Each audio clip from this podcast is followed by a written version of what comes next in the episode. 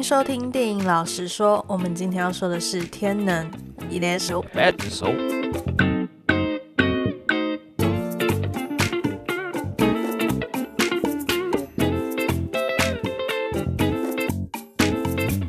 我们这周又回到了科幻电影里头啦。没错，我们已经好像一阵子没有讲科幻类型的电影了。嗯，上一部是什么？哎，没有，其实蛮近的，《黑豹》。哦，好啦，也算。但因为我们一直想它就是漫威电影，然后就没有想到它就是科幻电影。对。好，那我们今天呢会讲《天能》的其中一个原因，就是因为有观众敲碗，希望我们可以好好的来聊一下这一部。嗯。其实我们一直以来都有想要讲《天能》这部片，只是一直找不到一个好的时机点。那刚好有观众这样子要求，那我们当然是安排在这一集的节目里面。而且呢，除此之外，我跟艾莉也有一个计划，是说我们未来在每个月里面都会挑一周，是专门讲一些经典的科幻电影或影集。嗯，这一指的经典不一定是大家都爱看的那种，有可能是因为它的故事是改编哪一个很经典的小说，嗯，或者它有很多题材，甚至说只是单纯我们两个喜欢这部片。对，所以大家如果有很想很想听的科幻片，也可以来私讯我们，然后跟我们说。对，我们也会好好的去研究一番。好，对，然后上周也刚好休息了一周，对，刚好就是在准备今天要讲天能。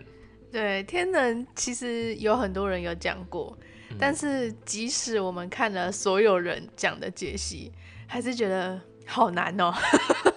对，尤其是当时电影院在上映的时候，你根本没办法像现在我们在 HBO Go 上面这样看，就是。一点一点暂停，然后慢慢去分析到底发生什么事情。我真的觉得那些在第一时间去讲解的人超厉害的，他怎么可以在第一时间内去了解这个东西？就算你在电影院里面记笔记，你也不可能记得那么巨细靡遗啊。嗯，对，而且一定会有一些丝毫的小小的错误，一定会有，我觉得一定会有。加上这部电影跟《星际效应》或者诺兰以前的电影来比的话，这部电影它就是。你只要没看到一眼，你可能就错过了很重要的资讯，所以你根本没办法在电影院好好的记你的笔记。对，而且如果真的有人是看了第一遍，然后看完的时候就脑袋里完完完全全的了解这到底在演怎么一回事，我也超级佩服他。我也觉得他可能大概智商是在一百五十几、一百六十几的那种。嗯，对。那废话不多说，我们今天也准备了蛮多的内容。我们就直接开始今天要讲的天能。好，那今天的剧情我就真的单纯是讲剧情，因为它其实剧情就蛮复杂的，因为它其实算是一种谍报片，所以就会有很多谍对谍啊的那个剧情。嗯，然后再加上它其实科幻也蛮复杂的，的。对，好，那故事一开始呢，这个乌克兰基辅国家歌剧院就遭到一个恐怖攻击。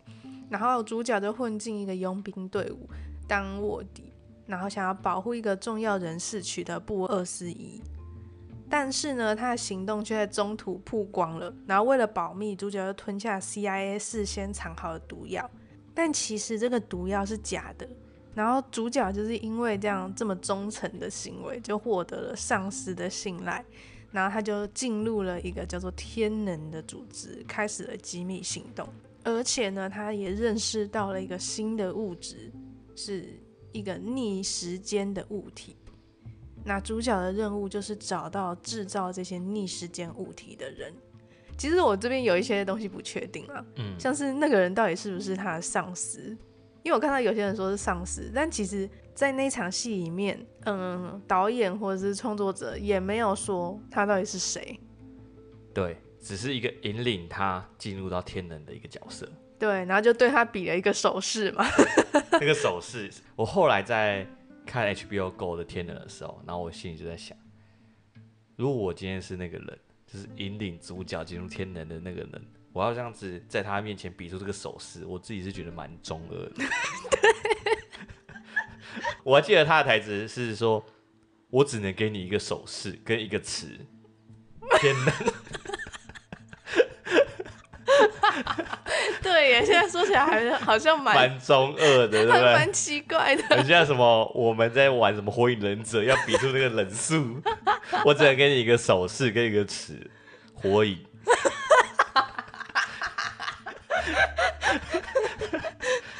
是不是？对啊，超级好笑的。当然，他要玩一些神秘感。就是可能诺兰在谍报片这个神秘感的那个塑造，好像还没有像不可能的任务那种氛围制造的那么好。嗯，就不可能任务，他是好，今天他要给男主角汤姆克鲁斯一个秘密的任务，他就会给他一个包裹。嗯，然后他拆开包裹之后，他看完那里面的内容，他就会告诉你说。在五秒钟之后，它就会即将爆炸，然后他就会把它放在旁边，背对着这个东西走掉，然后就看那个背景就三二一，嘣就爆炸一下下，然后就走掉了，我觉得这就很帅，哦，对不对？他就引领一个新的东西，但是诺兰的谍报片就有有点中二，因为我只能告诉你一个手势，天能。啊，不过这不是我们要讨论的重点。好，对，我们要讨论的重点是逆时间的物体。嗯，这里在讲到逆时间的物体，最一开始呢，算是一个简单的题目。他告诉男主角说，这一颗子弹它是由未来传送到现在的子弹，所以它跟我们一般物体运作的时间是相反的。嗯，主角在那时候他就直接用这颗子弹直接去做一个击发的动作的时候，就没想到这个子弹是往回吸回枪里面的。嗯。对，那这到底是什么东西？那其实怎么样可以被称作是一个逆转的物体呢？我觉得最重要的是他们在电影里面不断提到的一个词“熵”。嗯，“熵”这个词呢，呃，简单来说，我们可以把它想象成是，你把它想象成一个单位好了。嗯，然后呢，“熵”这个单位它是用来计算什么？它是用来计算一个东西它从有序变到无序的一个过程的一个参考值。我举个例来讲好了，假如我这张桌子很干净、很整齐，后来呢，我把它弄乱，然后我这时候就说这张桌子的熵值很高，那就代表说这张桌子很乱，它混乱的程度有多少？那这个熵呢，它是谁表达我们混乱的程度的一个数值？因为常常你可能我妈妈就跟我、跟我还有我弟说，你们的桌子很乱，然后我这时候会说，我弟的比我还要乱。那这时候我们都不能说出，哎，到底谁的比较乱嘛？如果我们知道一个桌子它多乱的程度是用熵值去表示的话，我就可以说，哎，我的熵值可能是多少？那我弟的熵值比我还要高，就代表他比我还混乱。哦，懂吗？嗯。但是呢，它有一个条件，就是这个熵值它要表示的混乱程度，它是没办法再回到有序的，就回到原本整齐的状况。指的是，假如我们今天桌子很乱，它熵值很高的情况下，你是没办法把它恢复成原本。有顺序整齐的样子的，就变成是无伤的状态。嗯，真的哎，你的桌子真的是这样哎。对，我也觉得我的桌子是一个蛮厉害的科学的。换举另外一个例子，就像是我们今天如果把一块牛肉、猪肉拿去烤盘上把它烤熟，嗯，烤熟之后，你有办法把它变回原本生的样子吗？是没办法的嘛。但是它不会变回原本的样子嘛。那它这个就可以算是一个伤在增加的一个过程。嗯，然后我们桌子从原本整齐的变到混乱，也是一个熵在增加的过程。那熵在增加的这个过程都是单一的方向嘛，它只会增加，不会再减少后来嘛。因为我刚刚有说它是没办法变回原本的样子的嘛，所以它也会被称为时间之箭，弓箭的箭，代表说它只会不断的朝一个方向去前进。因为这世界上所有的东西是不是都是从一个有序走到无序，从一颗星球慢慢被建立出来，然后动物开始慢慢生长出来，是原本都很有顺序的东西，慢慢的越来越无序。嗯，所以在这个过程中呢，这个世界的熵值也只有可能不断的去增加。哦，这也是为什么世界会越来越乱。对，不是因为年轻人不读书好吗？世界本来就会走向一个越来越混乱的，不要在那边乱讲。这世界本来就会走向一个越来越混乱的状况，不论有没有人类存在，哦，懂不懂？因为这个世界自然生长就会不断的生长，死亡也是不断的死亡，世界就是不断的在变化，所以它不太可能回到最原本初始的那个状态，它只有可能越走越混乱的一个走向。嗯，那这个走向是不是其实也跟我们所认识的时间一样？它就是只会往单一的方向前进，它只会往前进，我们只会一直不断的走向未来。嗯，我们不会走回到过去。嗯，所以在《天人》这部电影里面，在做的一个假设呢，就是假设未来科学家他能够将这个熵值减少。我刚刚所说熵所代表的时间之箭所指的方向倒过来，那会发生什么事？以这样的话题去讲的这个故事，嗯，所以总结来讲呢，就是逆转的世界，你可以说是逆熵的世界。中间男主角是不是被坏人困在车里面炸掉，后来就失温？嗯，那段的时候你会不会觉得有点怪？就是说为什么他被炸掉之后会失温？我第一次看的时候没有看懂，嗯，但是看了两三遍之后，我就大概懂那个意思，就是它本来是放热变成吸热。哎呦，对，没错，这是一个关键的过程。我教大家看天冷的一个小技巧，就是你把你不能理解的事情，所有事情都倒过来看就好。像是我们原本看到的是，呃，今天男主角他在车子里面，汽油被点燃，开始燃烧火焰，然后最后爆炸，才发生男主角的结冰嘛，对不对？那如果我们把这个事情倒过来看，最开始男主角是结冰的状态，那是不是先有爆炸？那爆炸之后，男主角是不是会慢慢融化？融化之后，那火焰就消失，然后就变回原本正常的样子。倒过来看，就变成这是男主角退冰的一个过程。男主角变冰吧？变冰是他在这个世界里面发生的事情。我是说。你把这个事情倒过来看的话，这一切就变得很合理。哦，退冰哦。哎，你现在在想是不是？就是他原本是我们原本在电影里面看到是结冰的过程嘛。嗯。他被炸掉之后就没想到结成冰了。但是如果我们倒过来看，是不是原本就是冰块了？然后他因为经过了爆炸之后，然后因为经过燃烧之后，慢慢的退冰、退冰、退退回原本正常人的那样子。那火焰跟冰块都不见了。可是他原本不是冰啊。好啦，我试着理解，就是试着感受它，不要理解它。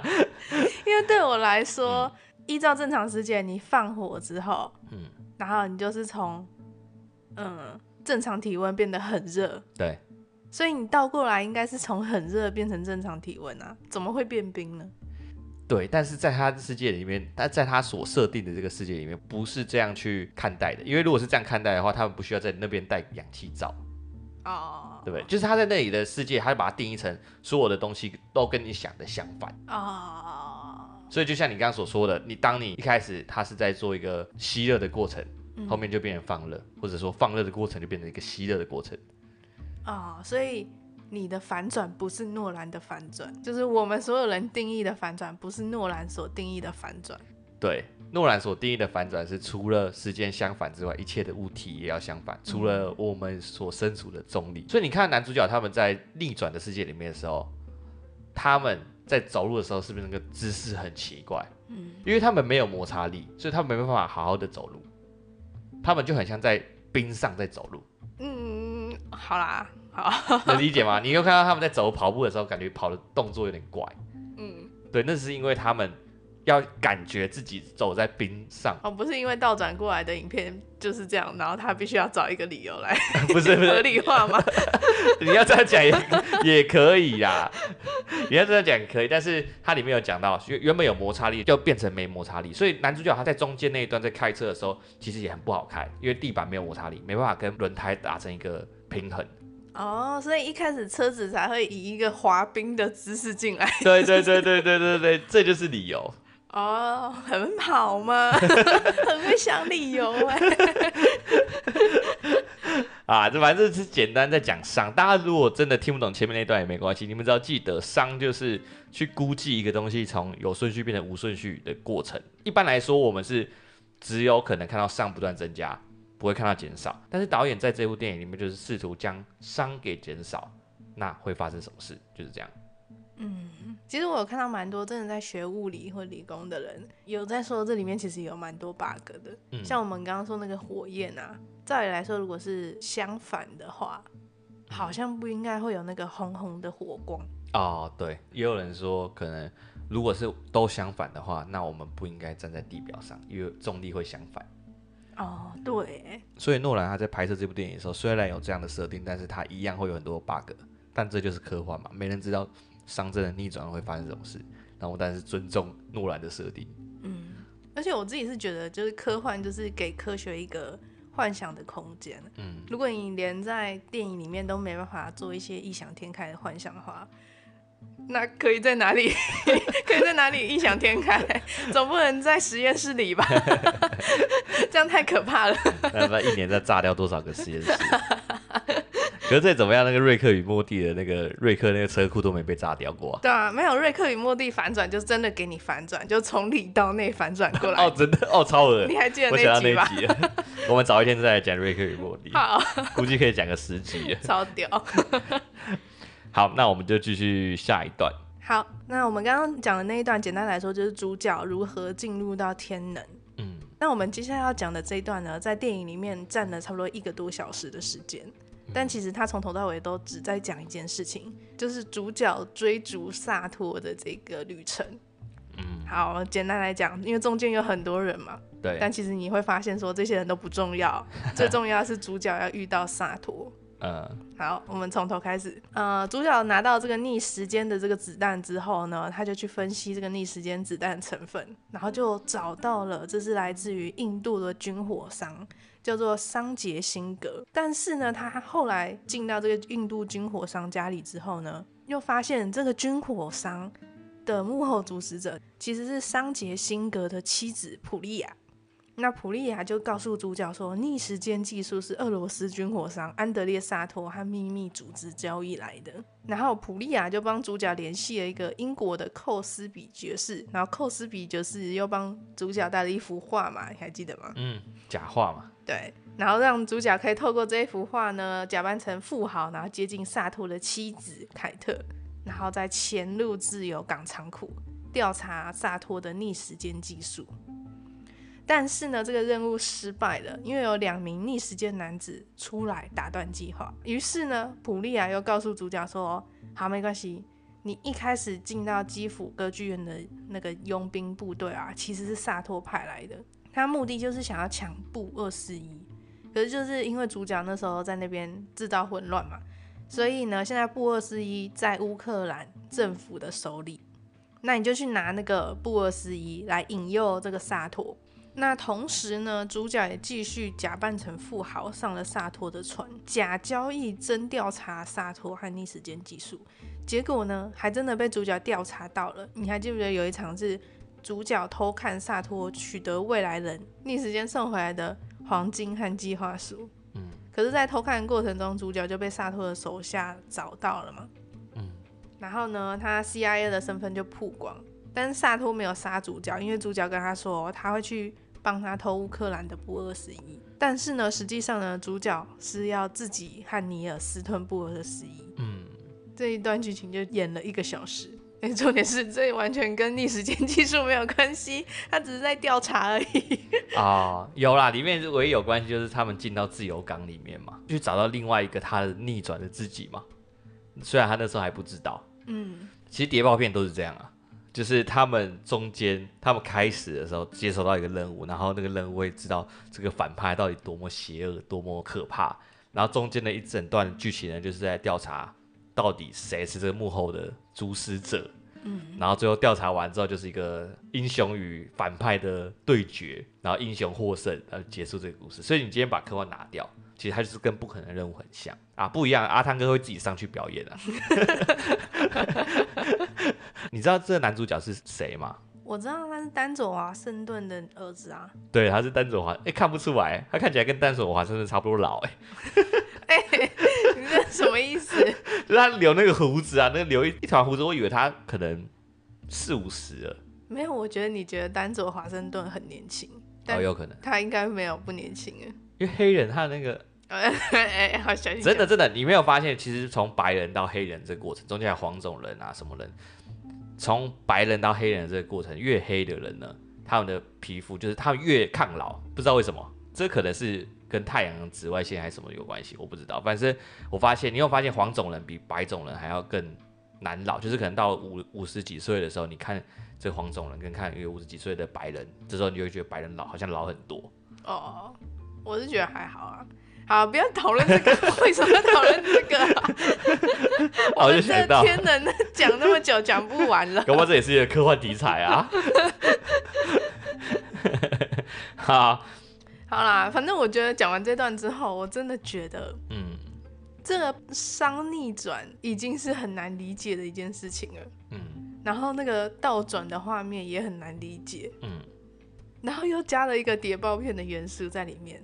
就整个就是一个哦，很伤，很伤的，很伤的一部电影。对，你不觉得吗？我觉得这部电影很多人可能看不懂的原因，有很大的一个因素，可能是因为前面错综复杂的关系。我觉得大家看不懂的一个原因在于它的科幻点太深了。真的吗？可是我觉得他前面这一个小时这几场啊，有很多他都没有确切的告诉你他现在在哪里，然后他这一场戏主角要进行什么样的任务，是吗？可是我觉得他算讲的有清楚哎、欸，因为谍报片就是差不多这样。我跟你讲，我今天一直拿不可能任务来举例，因为你看不可能的任务，它才是真的是匪夷所思。它被称为不可能的任务，就是有一个桥段很经典。它会不断的让你以为剧情是这样发展，然后就后面又一个反转，嗯，然后反转之后，你以为这已经反转了，后面又又来一个反转，然后最后发现永远都是男主角赢，永远都是男主角先设计了他们，然后就简简单来讲是坏人设计了男主角，然后当我们以为男主角被设计的时候，才发现其实男主角设计了坏人设计的男主角，嗯，你懂吗？所以就是一个反转再反转再反转，谍报片就喜欢玩这种元素。可是如果这部片你把科幻的元素拿掉，其实。一切是蛮清楚明了的，除了第一场戏，就是第一场戏他们刚进到那歌剧院那场戏，就是里面一开始你刚开始看的时候，根本不会意识到里面有好几组人，嗯，对不对？我们只会想说，哦，里面有大概估计两到三个吧，两到三组人，是不是里面有五组？嗯，当你知道的时候，就发哦，原来这个东西那么复杂。对啊，因为那时候我有跟 Deb 讲一件事情，就是。到底为什么要安排说印度军火商其实是桑杰辛格的妻子普利亚？为什么就不直接让印度军火商是普利亚就好了？他就是在里面想要丢一点小巧思在里面嘛。我记得你有问过这个东西，他可能想要多少表达一点女权吧。但我觉得就这个复杂的剧情来说，好像再加这个有一点多不妙哦。我是觉得还好，因为这个东西就是。不会影响到剧情很多，它就是多了两句话这样子。对啊，可是你多了两句话，就是要再转一个弯啊。对啦，就是如果那一下没看到，就不知道到底发生什么事情。对啊，但如果他真的是要玩谍报片的话，那合适啊，啊，算是合适，因为谍报片就是喜欢这样子嘛。你以为他是反派，其实他才是反派，这样，对不对？这里我们可以来聊聊，就到底是谁在和萨托合作？嗯，其实这个秘密组织它算是未来的一个组织嘛。那这个未来的组织它要做的事情是毁灭掉现在的这个世界。那为什么要毁灭这个世界？他们认为呢，只要毁掉了现在这个世界，他们就可以不让现在的世界的人去毁坏他们以后要使用的资源。对，这是一个在讲环保议题的电影。原来如此。还要让我们给我们一些损失，说未来的人回来找我们复仇的。你不要以为我们现在做的负债子还，然后祸留子孙，什么欠债欠一堆的，以后未来的子孙就飞回来找我们报仇。哎、欸，我说到这个东西，说到子孙回来报仇这个事情，我以前一直有一个科幻梦。嗯，我一直在想一件事情：如果我今天呢拿一张纸，在上面写下说。以后我的某一代子孙，当你们可以开始使用时光机之后，请务必回到现在找我，让我知道有时光机的存在。你是在上课的时候想的吗？我无时刻都在想这个事情，什么上课而已。然后你上课真的很多才多姿哎，真的是不是？重点是把那张纸写下来之后，对不对？然后把它变成我的传家宝，然后就不断的往下往往下传，往下传。然后有一天。我要怎么知道我到底我的子孙有没有听话，有没有乖乖的听我的话呢？有没有听我的祖训呢？那就是看我的未来某一天会不会遇到他。假如我记下是十一月二十九号，嗯，那我写说你在十二月三十号的时候要到几点几分的时候要到哪个地址找我。如果当下有个人突然出现，就说我是你的曾曾曾曾曾子孙啊！哎、欸，等一下，这里有一个 bug，你说这个故事有一个 bug，你说就是假设你是十二月二十九号写。然后说十二月三十号来找我的话，嗯，然后他十二月三十号没来找你，你就知道这不可行啊。对啊，可是如果那你就没办法把它当传家宝啊。不是不是不是，嗯，对。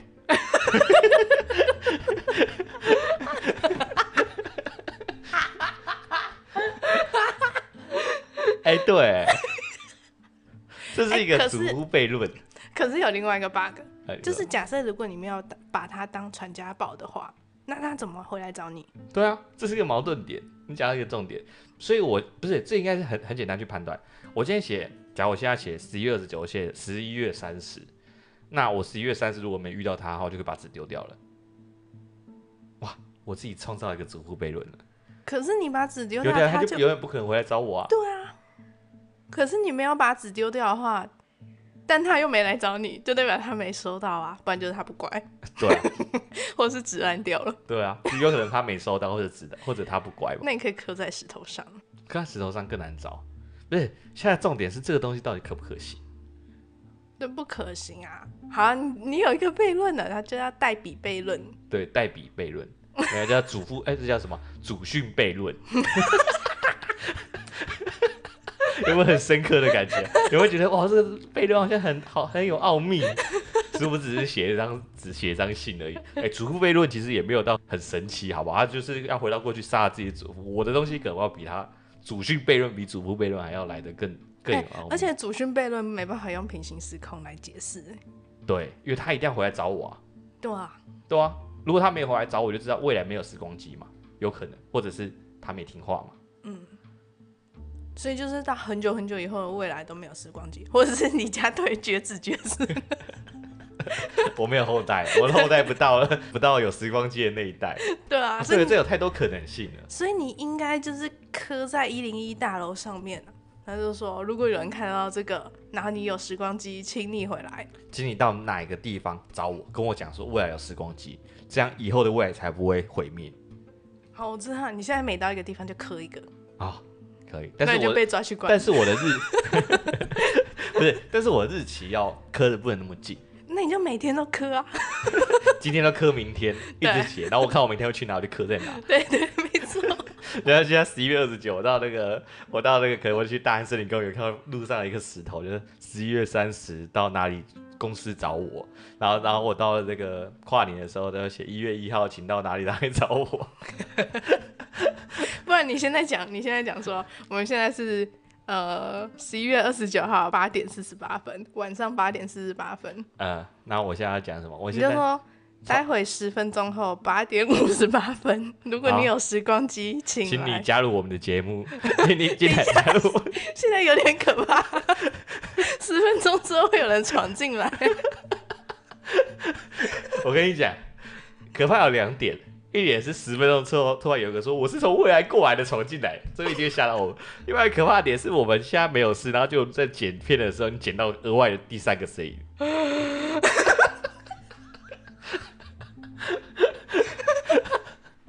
太可怕了吧？他说我是从未来来的，你会吓死。那你只好你剪片喽，我没办法剪片，不要借此逃脱好不好？好了，反正我已经刚刚我们也讲了嘛，十分钟之后嘛，五十九分的时候，看有没有人来跟我们开第三方会议。我想要先去锁门。Podcast 我们的 Podcast 可不可以可不可以存活那么久，我都不知道了。好，那我们就先继续，哎，就先不浪费话题在这个上面了。如果等一下有的话，有来有人来的话，我们再增加一个话题。你说采访未来人？对，采访未来人。紧张，你知道吗？紧张什么啦？我现在觉得超可怕，我要去锁门。看，超可怕的啦！还有一种可能性，就是他们可以先从未来，然后回到现在，先知道我们为什么写的这一段话。哦。然后这时候就判断，哦，我们只是在胡闹，就不回来了。因为他们可能时间旅行回来到我们这边是一个，呃，可能禁忌啊什么的。哦。所以我们刚刚就是在打恶作剧电话。对对对对 你可以这样理解。好啦，我告诉你很重要的东西，好不好？你现在不是不希望他回来，你不是会吓到？你要告诉我，我会告诉你很重要的东西。对，好可怕！现在已经五十一分了。好了，那我们继续继续下一段。主角和萨托达成协议之后呢，他们就开始进行了卡车夹击还有红蓝房间的这个。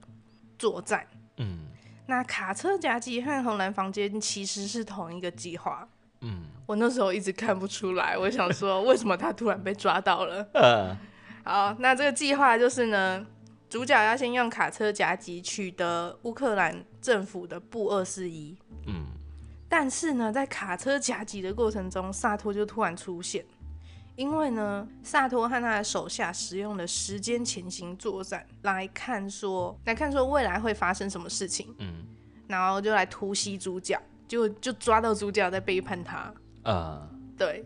所以后面的红蓝房间其实就是在演示说，哎、欸，时间前行作战是怎么进行的？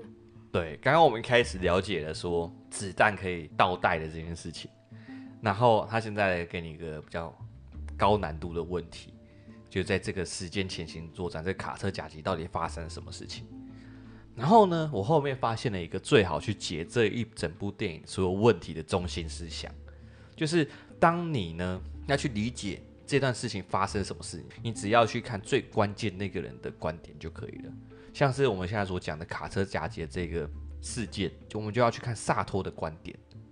我们这时候你是把所有的事情都忘记哦，我们就单纯想萨托的观点。我记得我这前面有跟讲给 A 莉听，因为 A 莉那时候一直搞不懂到底发生什么事情。好，那我们现在就想萨托他到底以他的视角来看，到底发生什么事情？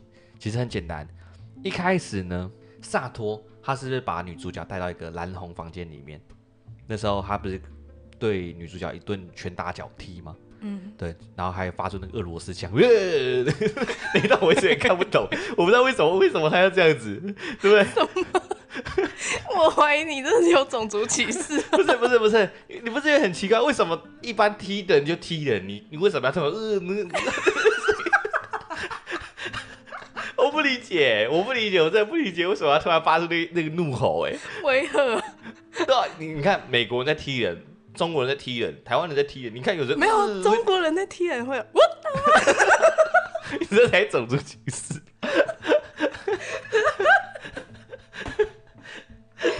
你这才种族歧视吧？只是我真的没看过俄罗斯在踢人的时候，我会这样的一个声音，知道吗？好，哎，你冷静下来。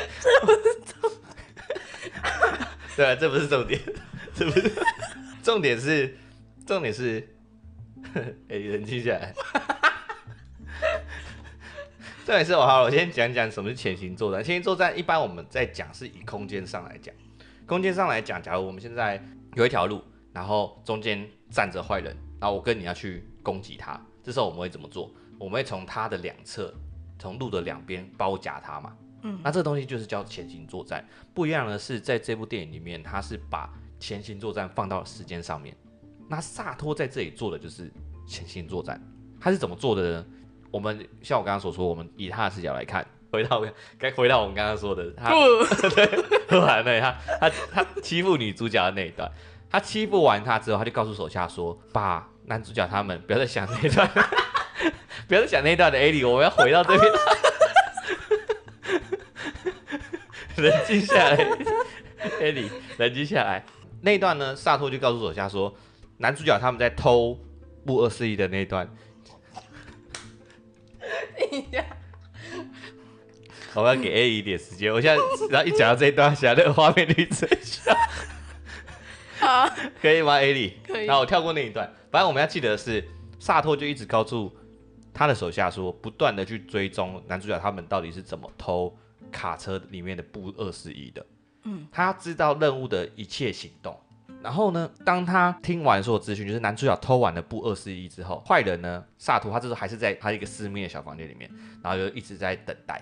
这时候呢，手下就去把男主角给抓过来。这时候坏人萨托他是不是就冲出来，然后敲了男主角一下，说：“告诉我布二四一在哪里？”不过那时候天能的士兵突然冲进来嘛，所以萨托还来不及问，他没地方跑，他就直接跑进了。逆转门里面，他跑进逆转门之后，从逆转门出来之后，这时候他的时间跟我们一般人的时间就不一样，他已经逆转了，所以他现在时间线是不断的往过去去移动的。那往过去去移动的话，我们这时候看到刚刚进来天能的士兵就是不是就往后退，就退回去还没进来之前的事情。那这时候他就借由这个蓝红房间的这个隔阂呢，去询问说男主角，所以到底布二四一被你藏在哪里？嗯。就是在这种情况下，他用女主角去威胁布二四一的存在嘛。后续呢，男主角骗了他那个位置，但是他当下不知道，所以他就抓着女主角就往外走了。往外走之后，他就因为时间现在是往回走的嘛，走到过去的嘛，所以他就可以一直开车前往到刚刚男主角发生在抢案的那个抢布二十一的那个场景，然后在那个时候去抢布二十一回来。到这里有跟上吗？所以时间前行策略就是敌人分别从未来和从过去包夹你。我们在这里看到是萨托跟他手下采用的时间前行，先在未来等待男主角过来，然后询问男主角所有事情的发生的经过，还有布二十一在哪里。后面呢，再回到过去，根据刚刚所得到的所有资讯去找到找到那布二十一。但他忽略的一点是，男主角骗他布二十一的位置，所以他当下是找不到的。嗯，这边我想厘清一点，一个人不可能同时出现在两个时空。两个时空。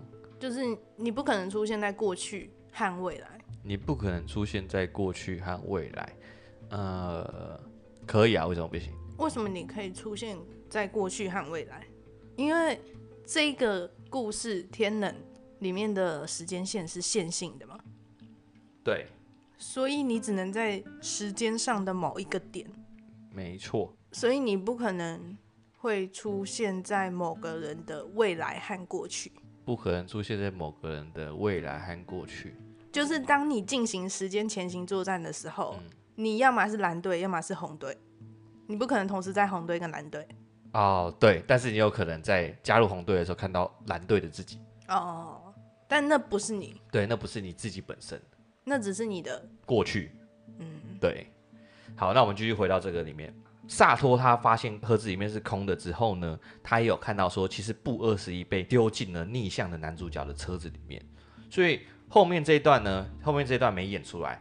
那事实上就是他只要再再一次的进到逆转门，然后变成顺向的时间，直接到逆向的男主角的那台车子里面拿走布二十一就好。但这一部分是没有演出来了，就只能自己去揣测。所以坏人就是因此拿到布二十一的。所以我们可以知道的一点。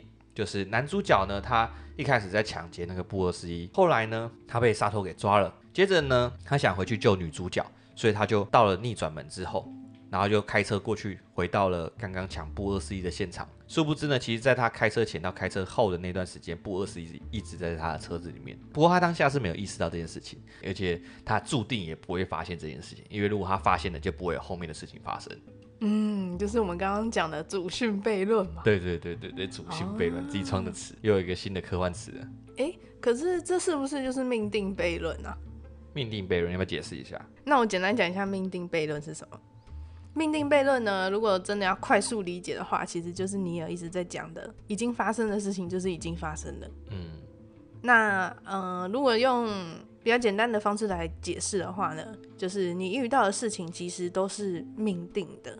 而你穿越时空做出的改变，也是命定里面的一小部分。只是你以为你做出改变，但事实上你只是在符合命定的内容。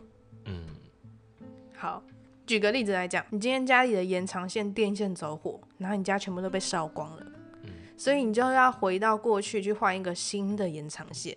结果呢，其实就是你换的那个新的延长线故障，导致。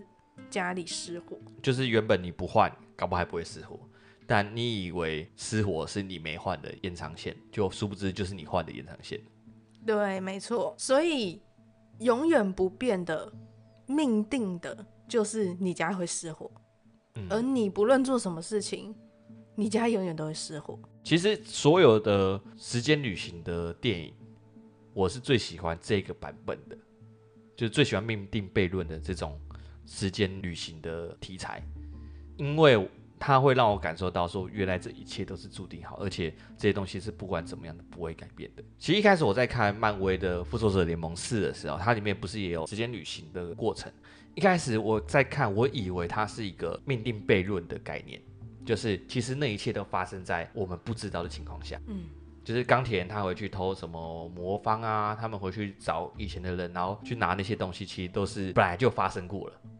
对，我一直以为是这样，就殊不知后面跑出了平行宇宙这样的概念来。我觉得这是平行宇宙，我觉得是比较偷懒的一个方式啊。呃，我是跟艾迪其实有讨论到另外一种时间旅行，就是漫威的 What If 里面有一集是奇异博士跟古一大师的对话。那时候奇异博士呢，他不断的想要救他心爱的人。结果呢，他不管怎么尝试，他心爱的人都会死掉。后面古一大师又跑出来跟他讲说，你女朋友的死是不可避免的。这件事情呢，算是这个时间上的一个节点，就是因为有这个节点，才会让你成为奇异博士。所以其实在这里，他又提出了不一样的观点。我先不论说他后面延伸成多重宇宙的概念，但是如果单纯以这个点来讲的话，就是你刚刚所说的，假如你今天就是假如你今天家中的延长线烧起来，然后你回到过去去改了个延长线，那它结果是怎么样？还是会烧起来，但可能就不是延长线烧起来。变成说，你可能离开的时候瓦斯没关，烧起来了，或者是你换的延长线其实还是故障，所以烧起来了。这个概念又跟我们刚刚所讲的命令悖论不太一样，就变成说时间节点的概念，你今天不管做了什么事，结果都会一样，而不是命令悖论的原因都会相同。哦，你自己听下来是比较喜欢哪一种？对于你看过那么多的时间旅行的电影，像《真爱每一天》啊，《复仇者联盟四》啊，多重宇宙嘛。或者是像这部《天能》啊，或者是《回到未来》啊之类的。我自己是相信某些事情是一定会发生的，嗯，但我并不觉得说所有的事情都是被注定好的。嗯，像是我注定就是在某一年出生，嗯，这是注定的，不管是我爸妈是谁。不管呃我在哪一个国家，我就是在那一天出生。但是我不觉得说我今天会开始做 podcast 这件事情是注定好的，嗯，或者是我不觉得说我今天会跌倒是注定好的。哦，我能理解你意思，其实就比较偏向于 What If 里面那个节点的概念。嗯嗯。举例来讲，不管我们现在做什么事情，在二零五九年的时候，可能地球真的就会毁灭。那这个事情是注定好，不论我们之前做了哪些事情，那它不会去影响它的结果。对，或者是像我们之前我忘记了有没有讲过一个东西，叫做可能每一过一百年就会出现一个天才。嗯，但那个天才是谁不一定，但一定会出现一个天才，可能像早期会有贾伯斯，或者现在的马斯克，或者更早期爱因斯坦。每一个世代都会有他的一个天才出现。什么？我错过了，已经被马斯克抢走了。搞不好马斯克不是啊？哦，对耶，我们也不知道啊，对不对？这也不一定。但重点就是在于说，他会有一个注定的事情。那除了注定的事情以外呢，其他事情都有可能可以去改变。嗯，就是他有基本的游戏规则啦。简单来讲是这样。这种听起来也蛮蛮蛮蛮有趣的，这样就可以说得通为什么很多。预言家的预言很准，就是如果他们能能知道未来一定会发生哪些事情，那他们就预言那些事情就好了。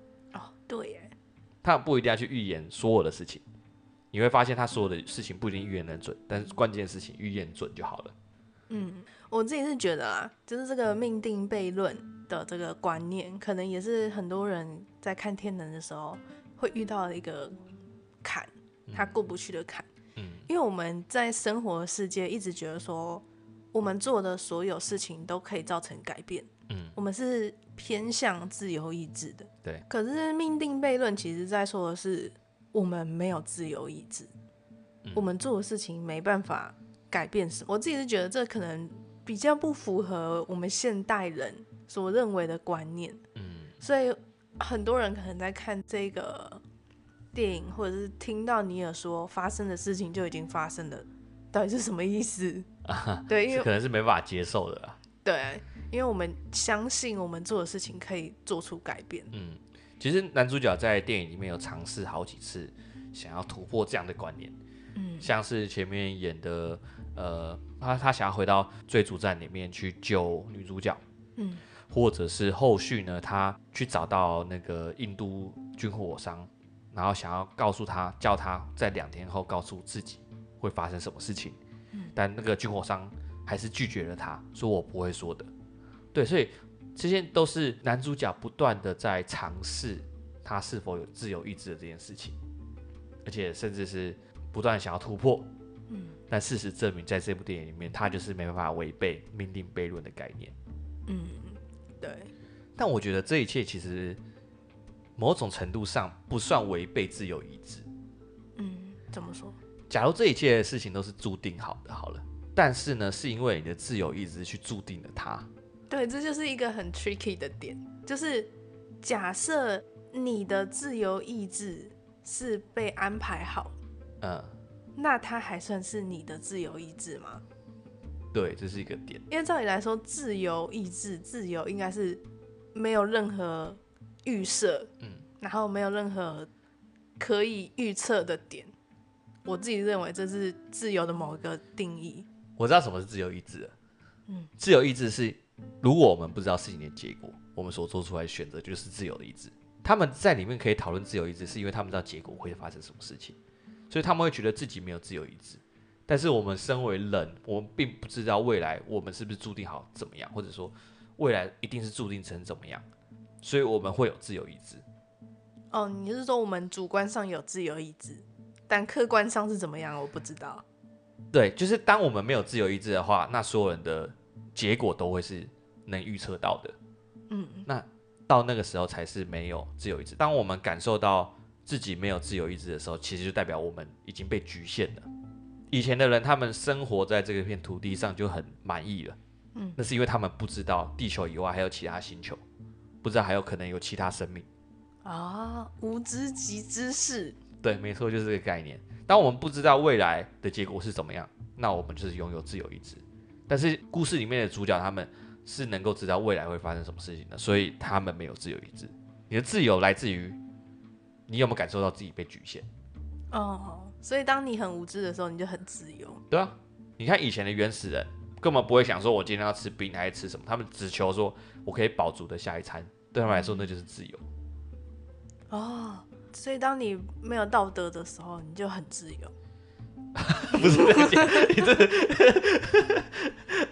当世界没有规则，你觉得世界没有规则的时候，你就会很自由。当你越了解越多，你就越不自由。自由即奴役的概念嘛。好，那我们来总结到这个红蓝房间为止呢，我们才知道说，其实男主角什么都不知道。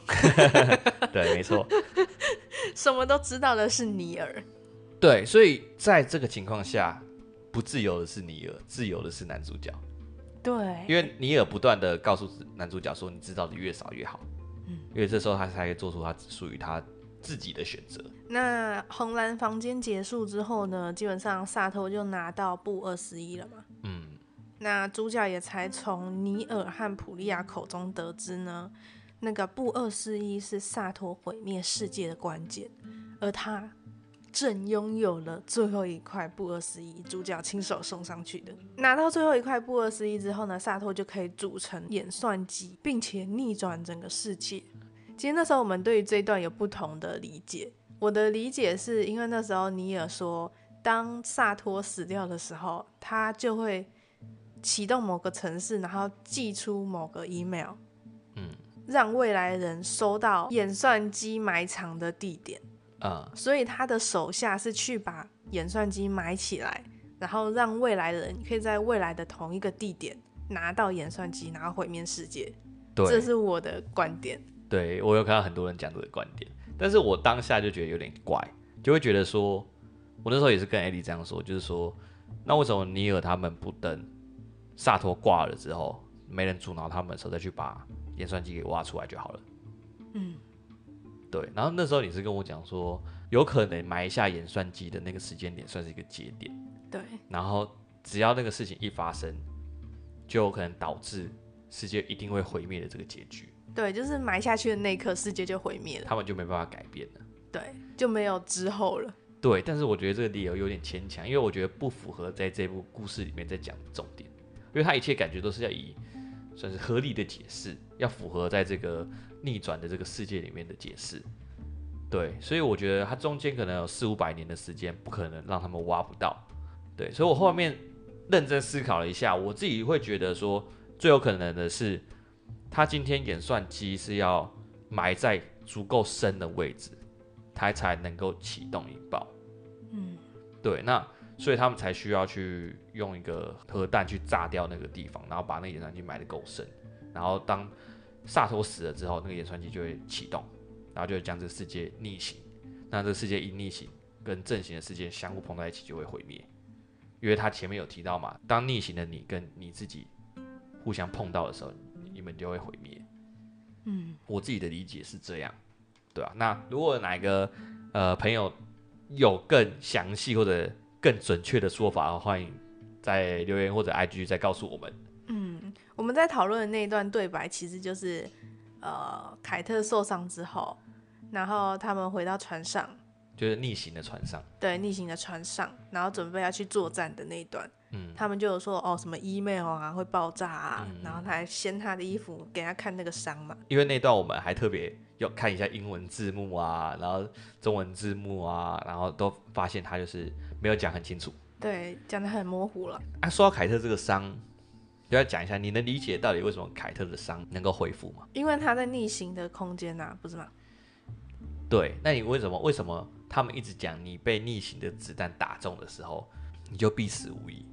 因为伤口不会复原，对，因为对子弹来讲，这伤口造成的是逆行的伤口。对，我是这样理解，就是他既然是逆行的伤口，他虽然说电影里面提到说会有逆行的辐射在里面，嗯，但是事实上就是当你是被逆行的子弹射到的话，伤口只有可能不断维持在那边，因为它这个伤口就像你刚刚所说逆行的伤口，所以它是不可能再回到结扎的状态。哦因为血小板不会粘上去嘛，对对对，会一直维持在那个血小板会一直离开嘛，对对对对对，越离越远，所以你就最后死掉。所以它回到逆行的世界里面，慢慢的才会让伤口也逆行的逆行就变顺的嘛，所以伤口才会慢慢愈合。嗯，所以在逆行的世界，人的血液是从外面打进心脏。哦，你提到一个关键点，这个导演没有解释，那这样人早就一到逆行的事就直接死掉，暴毙。对啊。哎，不过刚刚讲到伤口这个东西，我就想到。不是在他们到机场那边、自由港那边的时候，男主角不是突然开始冒血吗？嗯，我后来有认真想一下，那个伤口到底怎么形成？其实应该是会先看到原本的皮肤，然后突然有结扎，嗯，然后结扎之后慢慢结扎，恢复成伤口的样子。哦，然后恢复到最后一条线，就是刚好被逆行的主角给刺了那一刀，嗯，然后最后就会直接恢复成原本的样子，原本的皮肤。就不会有再有结扎那一块，应该是这样子。哦，所以他中间不是有一段他突然流血嘛？嗯，他可能就是结扎，慢慢越接近事发现场，就慢慢的结扎就慢慢不见，然后变成伤口的样子。那最后一场大战呢，就是在史托斯克十二世，也就是萨托一开始收到未来盒子的地方。那就我的观点来看呢、啊，他是要把这个演算机埋在这里，传给未来的人。嗯，但代表的观点是他要把演算机埋在这里，然后引爆。嗯。但这就是我好奇的点，为什么要在史托斯克十二世引爆？嗯、就是为什么不在他家引爆？我们那时候讨论到的是说，我有记得里面剧情有演一段，是当初男主角他在跟英国的那个爵士在聊天的时候，英国爵士有跟他讲说，在十四日的当日。在史托斯克有发生过一个核爆，所以他就认为呢，地点是在那里。但是我自己是觉得坏人没有去解释到说为什么要在史托斯克十二世最后一场大战时间点。认真去想的话，你会发现它是跟歌剧院是同一天，然后也是萨托呢他这辈子唯一被爱的那一天。嗯，在船上的时候嘛。对，所以他才要回到那个船上，才要回到那一天。嗯，好，那我们最后来聊聊这个算是高难度考题。嗯，就是这个大战到底发生什么事情？其实呢，这个最后天能军队一样用我们刚刚的观点来看，就是你只要看一个人的观点就好，你不要看其他人，你看最关键的就是尼尔的观点。那我们先从大范围的尼尔他加入蓝队的观点。嗯。我们要记得哦，这些事情都是发生在过去，所以他们自然可以很轻松的在过去的那些时间点到处的变换。所以今天呢，天能就分了两队，蓝队是逆时的，红队是顺时的。尼尔所在的蓝队呢，他一开始在做的是，在事情发生的十分钟之后，通过逆转门逆转，然后回来呢，他先进到战场里面去收集战场上的资讯，嗯，然后收集完这些资讯之后呢，他就回到了原本他们的作战位置，然后把这些他们收集到的资讯交给了红队，然后红队他们就借由这些作战资讯呢，开了个战术会议，然后去设法要让男主角进到洞穴里面。所以那时候他们在开作战会议的时候，看到旁边蓝队过来，那是已经差不多结束了。对，然后他不是有一个士兵说，为什么不让我们看？嗯，然后另外一个人就说，因为你不敢看。对，因为有可能就是他们已经结尾，他们已经伤重了。对，OK，所以他们知道了所有的战术之后，就开始进攻。那中间呢，大家最好奇应该两个点嘛，就是其实事实上呢，大战也是时间前行战术。蓝队跟红队就是包夹中间的那个时间点，那、嗯、那个时间点刚好会是在五分钟的地方，在五分钟那一点呢，他们两边同时炸了大楼，所以除了让敌人分心之外呢，另外一个点就是在作战的时候可以借此同步时间，嗯，他们红队跟蓝队就可以借此去同步双方时间是没有错的。这时候男主角就进到了洞穴里面。OK，这是简单来讲是大战发生的事情。那我们现在进到尼尔的时间前行里面，嗯，这就比较难一点。在战场上呢，一开始他是蓝队嘛。那他就是逆行时间的。但是后续他是不是看到那个坏人的小弟在洞口放炸药，所以他就想要去阻止男主角他们进到那个洞穴。那他唯一的办法就是进到战场上的逆转门，然后变成顺时间的状态，然后再开着车去警告男主角，对吧？但是我们都知道这事情是不会改变的。发生的已经发生了，所以他没办法警告男主角。男主角他们还是进到洞穴里面。那他知道说男主角他们可能来不及上来，所以他们就放一条绳子下去，想要救他们，也成功救到他们。然后男主角被救的时候，他们因为已经抢到演算法的其中一个机器了嘛，他们觉得任务已经结束了。但对尼尔来说还没有，他还有一个任务，他就是要回到逆行的世界里面，然后进到洞穴里面帮男主角他们开门。然后帮男主角挡那颗子弹，这时候尼尔的故事才算结束。所以尼尔离开之后，他还要再进到一次旋转门，然后去死。对，没错。马上十分钟之后。对。啊。也不是十分钟之后，大概就是几分钟之前的事情。因为事实上，那个距离的时间就是他们三个人在对话的时间而已。尼尔、男主角还有那个士兵三个人在对话的那段时间而已。所以他在逆行回去的时候，只会再经过一次那段时间，然后就进到下面去。你知道他在说这整个事情都是一个巨大的时间作战的时候，嗯，我以为有一个尼尔从很久很久以后回来，然后为主角挡了那一个子弹。你要这么说也没错。既然逼我要讲出尼尔的人生故事，那我就说了。其实尼尔他真的是从未来逆转回到现在的。有一个说法，有个都市传说是这样说的，他说尼尔呢其实是女主角的儿子 Max。大家会说他是 Max 的最大的原因呢，在于说 Max 他当时是十岁，那尼尔的年纪大概是三十五岁，三十五到四十岁左右。然后呢，尼尔有说过他有物理学的学位，嗯，代表说他至少大学毕业或硕士毕业的年纪，所以至少二十几岁嘛，在二十二岁以上。他会十二年后，然后十二年后呢，如果他今天尼尔要回到现在帮男主角的话，等于要再加个两倍嘛，对，那大概就是三十五岁。所以以时间上来看是没错的。要讲一个更有根据的推测的话，那就是 Max 跟 Neil 这两个人的名字。其实 Max 他的全名呢，应该就是 Maximilian，拼下来是 M A X I M I L I E N。那如果我们今天呢，像是天能一样，因为天能它这个是 T E N E T 嘛，是一个回文的概念嘛，你今天倒过来或正着看都是一样的字嘛。嗯，那如果今天把刚刚的 Maximilian 这个词呢，把它拆开来看，从中间来拆开，就是变成 Max 跟 I M I 跟 Leon，Leon 就是 L I E N。如果我今天倒过来看，就变成 Neo N E I L。除此之外呢，中间 I M I 拆开来就变成 I am Max 跟 I am Neo。所以就是以这个根据呢，就只说 Max 有可能就是 Neo。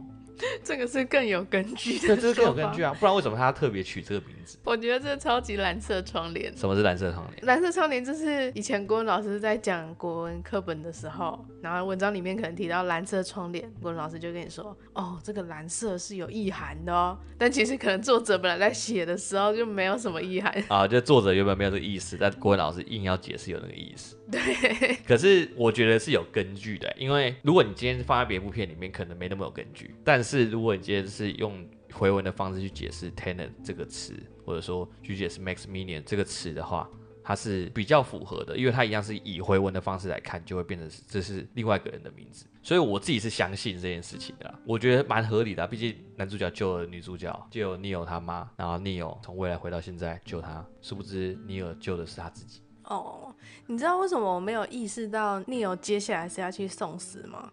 为什么？因为 Neo 跟另外一个跟主角一起逃出来的人，嗯、他明明知道对方要去送死，可是他超糗的。我不知道那个士兵有没有意识到尼尔要去送死。我知道只有男主角自己有意识到，因为男主角当时他想要阻止尼尔，但是尼尔只跟他讲说发生的事已经发生了。哦，所以有可能 Neo 也不知道。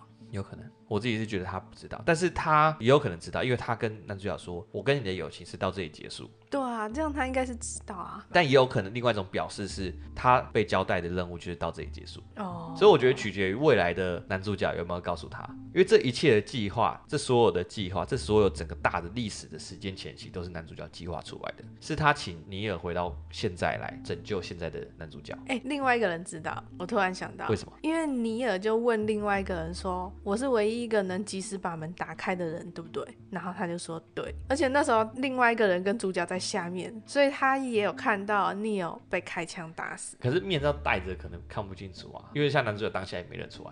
另外一个人、哦、当下他有认出来，又有那个项链。对啊，而且另外一个人他知道 Neil 要去开门。我记得那一段应该是尼尔他问那个士兵说：“我是不是一个很会开锁的人？”然后那个第士兵回答说：“对对对，你是。”我以为他是在问他说他是这个技能是不是很好？我看中文翻译是说我是唯一能及时开门的人，对吧？我觉得他翻译有很多问题。他翻译还有一段，我记得有很大的问题，就是在那个他们大战之前在做简报那一段，红队在开简报，他就说蓝队在一个小时之前才刚做完这个战略汇报，这样子。然后我心里就想说，哎，为什么是一个小时前？蓝队不是逆行的吗？然后后来我就把它翻成英文，就发现他是说 one hour later。啊，然后结果他翻译，可能翻译者自己也看不懂，他就写一个小时前。嗯、但这个翻译我不确定他们是不是真的找译者哎。啊，反正我就觉得这部片可能有些地方他翻译的没有那么精准。哦，对。好，反正他知不知道不是重点，重点一个壮烈牺牲自己，而且他还那么糗，所以我根本就没有意识到。哦，还蛮感人的哦，大老远的从未来跑回来，然后为了就是帮助主角去创立这个部门天能。而主角到最后都不知道发生什么事。他到最后才知道了，他最后要杀那个印度商的时候才知道说，哦，这一切所有的人都是为他做事，这一切都是他的计划。嗯，往好处想，男主角在未来还会遇到尼尔。但其实我蛮喜欢尼尔在解释他说的那一句，已经发生的事情就是发生了。这句话基本上就是命定悖论嘛，对啊，宿命论。所以通常会去相信宿命论的人，可能本身就有一个很悲观的想法。嗯，但是他对于宿命论的解释是说，这其实是你对世界的一个信仰，但不是你无所作为的借口。哦，男主角问他说：“那这到底是什么？”他就说。这就是现实的，我很喜欢这段对话，因为其实我对于宿命论的观点一直说，好啊，那就这样啊，就反正怎么样，我都会赚一百万啊，赚两百万啊，摆烂呐，对。但其实他给了宿命论另外一个解释，其实这只是现实而已，但并不是我们想象说的一个大悲剧之类的。嗯，我能理解，就是你是乐观的看待这些事情，还是悲观的看待？但是尼尔他是很乐观的去看待这些事情。嗯。回到我们前面讨论的，就是因为尼尔有这些作为，所以才有这样天然的组织出现。就是如果尼尔没有那么积极，在中途就挂了，怎么了？那就不会有这天然的组织这样。对啊，但我们也不知道嘛。对啊，有可能就是安排好的。他如果很烂的话，也有可能成功。对。好，那我们最后来到评分的部分。哎，你会给这部片几分？我会给他八点。五分，我是觉得说这部片很好看，真的很好看，嗯、然后也有很多很创意、很创新，然后很突破性的思维。嗯，可是我并不觉得它是我最喜欢的诺兰片。你最喜欢的是？目前来说应该是《星际效应》。我也这么觉得。